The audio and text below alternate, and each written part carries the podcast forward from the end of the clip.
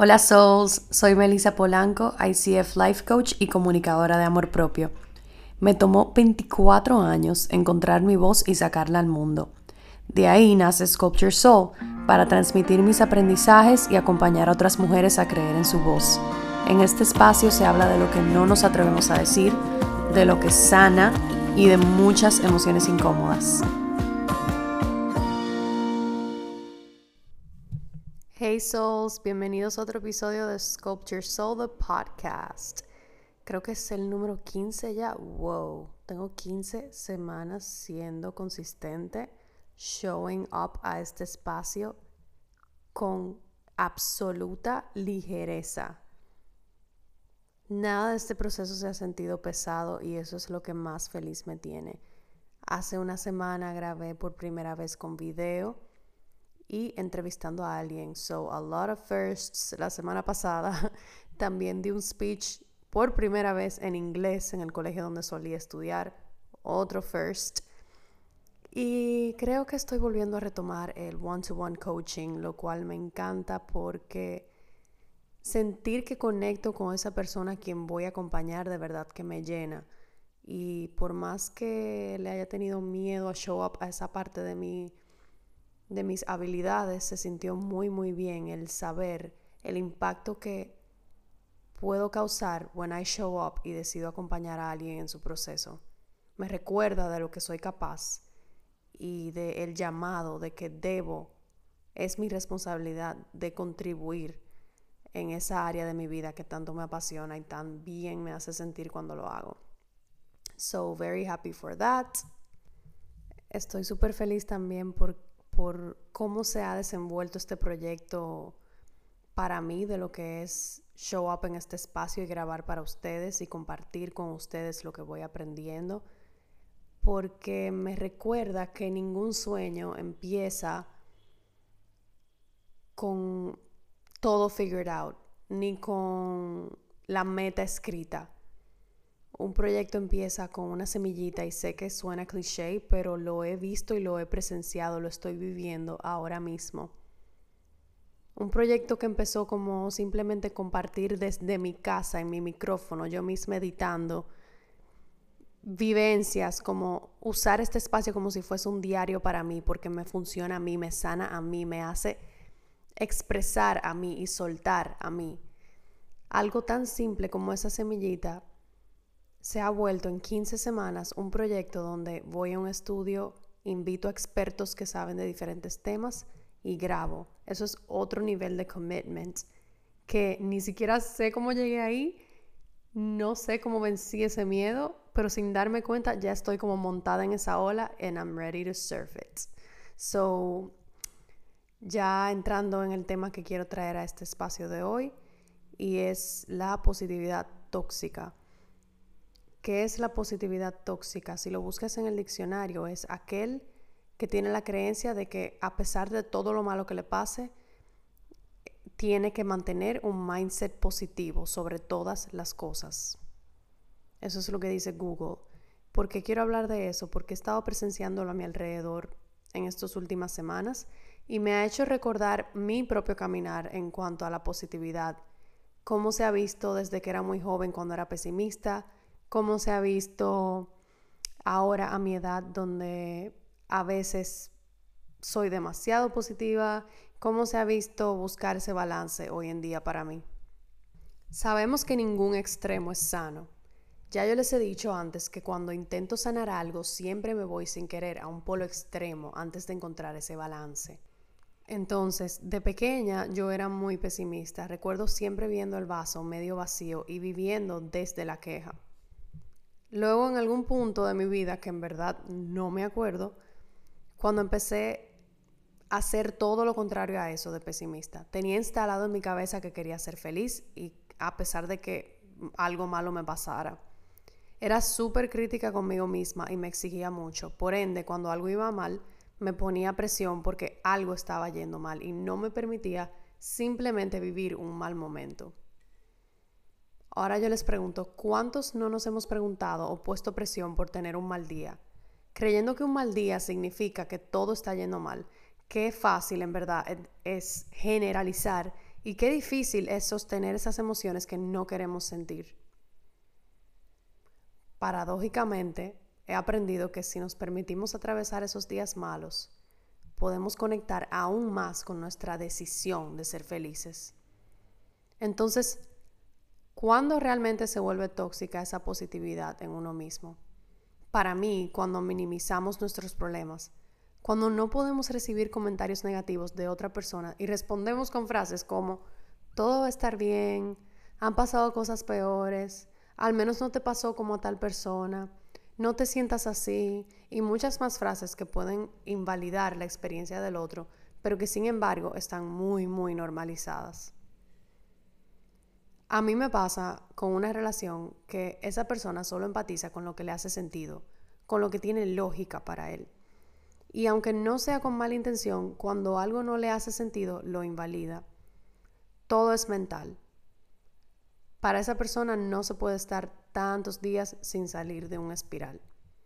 Para mí es cierto que hay que salir de esa espiral, pero cada quien lleva su ritmo y ningún ritmo es muy rápido o muy lento, es muy personal y muy único. Sí es cierto que tenemos la capacidad de cambiar nuestro mindset acerca de las cosas que nos pasan, pero no podemos forzarnos o, o sea, no podemos forzarnos a deshacernos de esas emociones incómodas sin primero atravesarlas, en mi experiencia. Tengo otra relación cercana que es la persona más positiva que conozco, yo pienso quote unquote positiva. Esta persona no puede aceptar un comentario negativo. Y cuando digo negativo, quiero decir hasta la más mínima cosa, como, como que yo diga, no, ay, no conozco a tal persona y, y la persona me respondiera, búscalo en Google. ¿Sí me entienden? Como si asumiera que cualquier oración que haya la palabra no, ya significa que esa persona se está quejando y que él tiene la solución para eso.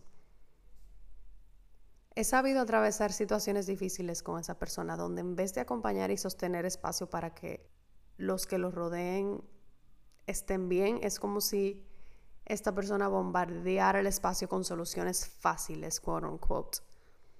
Claro que muchos no lo hacen con mala intención, es simplemente la manera que aprendieron a cope con situaciones difíciles en sus vidas. Frases como te vas a sentar en un banco a llorar han construido creencias sobre que cualquier pensamiento negativo es de débiles. Ahora yo me he puesto a pensar, ¿qué tal si necesito 15 minutos en ese banco para llorar y luego salir con más fuerzas a afrontar mi vida? ¿Qué tiene de malo eso? No tiene nada de malo. Está muy normalizado que cuando pasamos por algo difícil se espera que lo atravesemos lo más rápido posible para volver a ser positivos y para volver a ser difíciles. Perdón, para volver a ser felices. ¿Y qué pasa? Que cuando hacemos eso, guardamos muchas emociones que no nos permitimos vivir cuando la debimos vivir y que salen a flor de piel mucho después y ya ni nos acordamos de dónde vino esa emoción.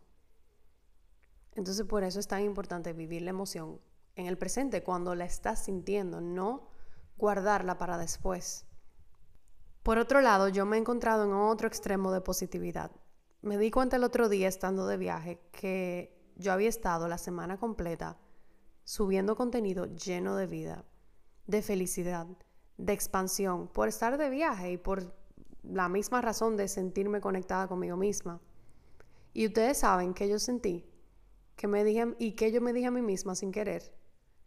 Yo sentí culpa por haber estado subiendo contenido positivo todos los días. Y me dije, estás subiendo mucho contenido positivo y vas a proyectar un mundo color rosa y la gente se puede ofender. O sea, esto es otro extremo, donde yo un día di, empecé a sanar la positividad tóxica, a que yo le llamo, y empecé a tratar de compartir una vida más real y ahora me encuentro en otro extremo donde compartir cosas positivas en mis redes puede estar haciendo que el otro piense que yo llevo una vida perfecta. O sea, ya ustedes ven cómo yo me fui al otro extremo. Entonces, nada, rápidamente agarré el pensamiento y dije, ¿cómo puede ser que esté presionándome ahora con que no puedo subir contenido positivo porque voy a verme muy feliz? O sea, de verdad, Melissa. ¿Y de dónde viene esa culpa? Yo estaba súper confundida y lo conecté por un lado full con mi pattern de responsabilizarme por, por lo que el otro va a sentir. Entonces, hoy yo quiero recordarme que cada quien es responsable de lo que consume y que aunque yo trate de siempre contribuir a lo que me rodea, también es importante para mí ser real. Entonces, no quiero restringirme cuando tenga días tristes y los comparta, pero tampoco tengo, o sea, tampoco cuando tenga una buena semana me quiero restringir por compartir eso también.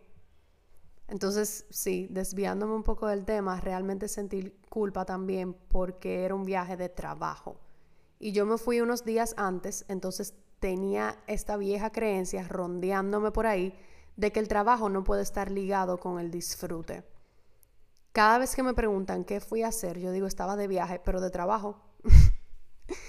Así como si tuviese que justificar de dónde sale ese dinero para yo poder viajar o que si viajo no puede ser por disfrute, tiene que ser por trabajo y tiene que notarse el sufrimiento y las horas cumplidas.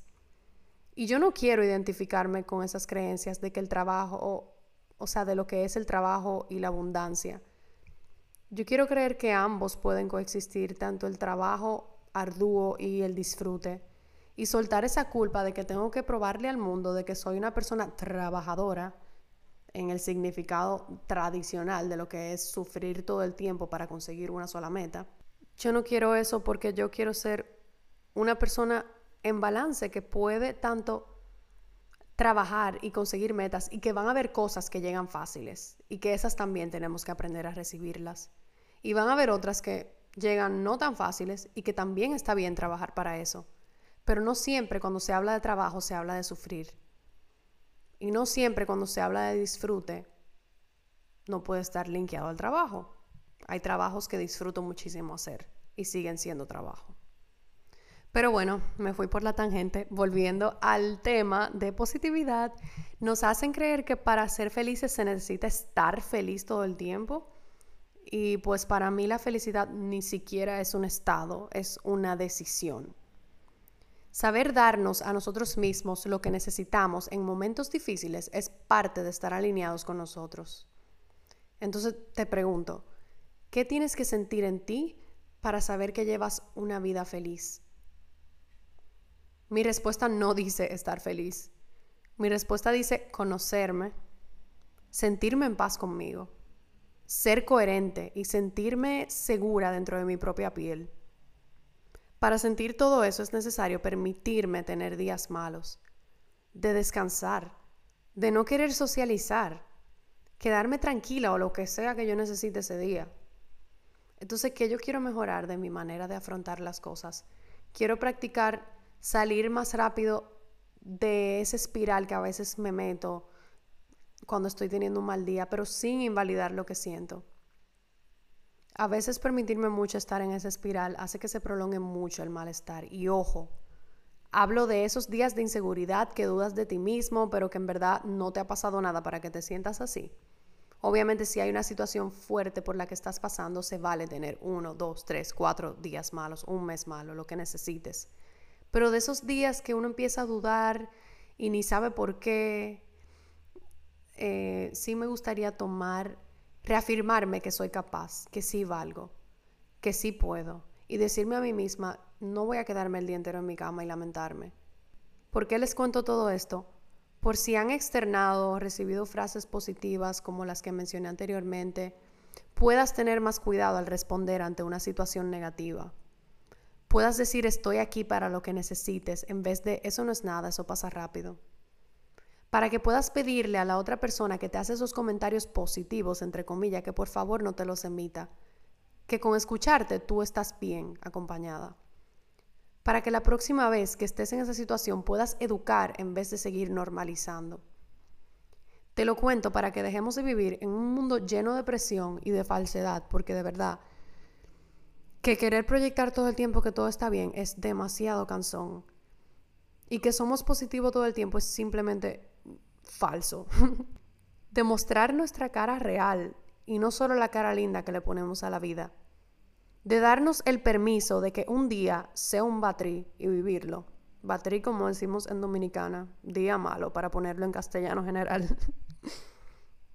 Lo que me impresiona no es cómo puedes vivir tu vida color rosa. Hay demasiado de eso ya en el mundo.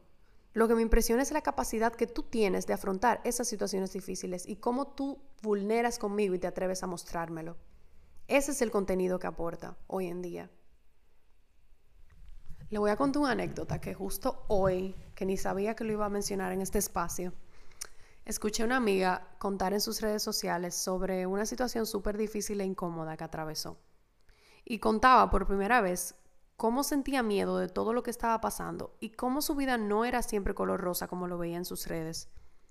Ella mencionó que casi no comparte ese lado vulnerable porque no es lo que ella quiere proyectar. Ella quiere proyectar positividad y buenas vibras. Pero al final del día me he dado cuenta que lo positivo es subjetivo. ¿Qué es positivo? Ustedes, mi comunidad, me han demostrado que lo único que hace proyectar perfección todo el tiempo es que el otro se sienta como atrás, que se sienta culpable de no cumplir con esa vida o que sienta que hay algo que está haciendo mal. Mientras que ustedes, lo que me están oyendo y especialmente los que me siguen en Instagram, saben que proyectar nuestros miedos y la realidad en general las ha hecho sentir que no están solas porque ustedes me lo han dicho con el contenido que comparte, que yo comparto, que ustedes no son las únicas que tienen días malos, que está bien tener días malos. Entonces al final yo me pregunto, ¿qué es positivo y qué es negativo?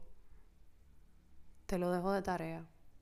En mi caso, como ya les dije al principio de este episodio, como yo cuando empiezo a sanar algo tomo el otro extremo, me acabo de dar cuenta que tomé el otro extremo de la positividad tóxica, donde todo es real, aterrizado, tengo miedo, hoy me siento insegura, hoy no quiero grabar, esto está siendo difícil para mí, esto me está costando, que se me ha olvidado la parte que sí se siente ligera, esos días que sí son buenos, esas semanas que sí son buenas. Yo tengo muchas semanas ya en, en no sé, como alineada con mi propósito, con mi calling, con mi autenticidad, con mi highest self, no sé cómo llamarlo. Y yo no quiero sentir culpa de eso. Yo no quiero sentir culpa de que estoy compartiendo contenido positivo en mis redes. Porque yo no tengo una meta de siempre compartir contenido positivo, ni tengo una meta de siempre compartir contenido de struggle. Tengo una sola meta, y es tratar de ser lo más real posible en mis redes que yo pueda. Y si mi realidad estas últimas semanas es que me siento bien conmigo, pues conchale, yo voy a compartir eso y al que le funcione, qué feliz me hace eso. Al que se sienta en la misma línea que yo, porque no todo el mundo se siente inseguro todo el tiempo. También hay gente que, igual que yo, ahora mismo está conectada con su propósito. Y si tú te puedes llevar algo de ahí, ya yo siento que estoy contribuyendo. Porque si tú que me sigues en Instagram has visto mis peores días, mis días donde tengo miedo, donde lloro, y ahora me ves donde estoy, alineada conmigo y cumpliendo con mi propósito, significa que tú también puedes. Y significa que eso también está disponible para ti. Significa que no todo está perdido. Significa que hay esperanza. Significa que tener días malos como días buenos está bien. Así que te dejo con eso y como siempre con una afirmación. Elijo ser feliz incluso cuando no estoy feliz. Elijo ser feliz incluso cuando no estoy feliz. Que tengan lindísimo día, souls. Quédense pendientes para una vez al mes los episodios que van a estar saliendo en YouTube y en Spotify con video y con guest. Estoy demasiado feliz por eso y de traer contenido de valor, más contenido de valor para ustedes. Gracias por estar aquí, gracias por escucharme, gracias por llegar hasta el final. Te aprecio muchísimo y de verdad, de verdad, de verdad, espero que este podcast te esté aportando a ti tanto como me está aportando a mí. Si te identificaste con este episodio, recuerda compartirlo en tu plataforma de redes sociales favorita y dale al botón de subscribe para que te lleguen las notificaciones. Para más contenido de bienestar puedes seguirme en Instagram como Sculpt Your Soul rayita abajo. Puedes comprar mis afirmaciones en flor de café y recuerda Love Yourself 100%.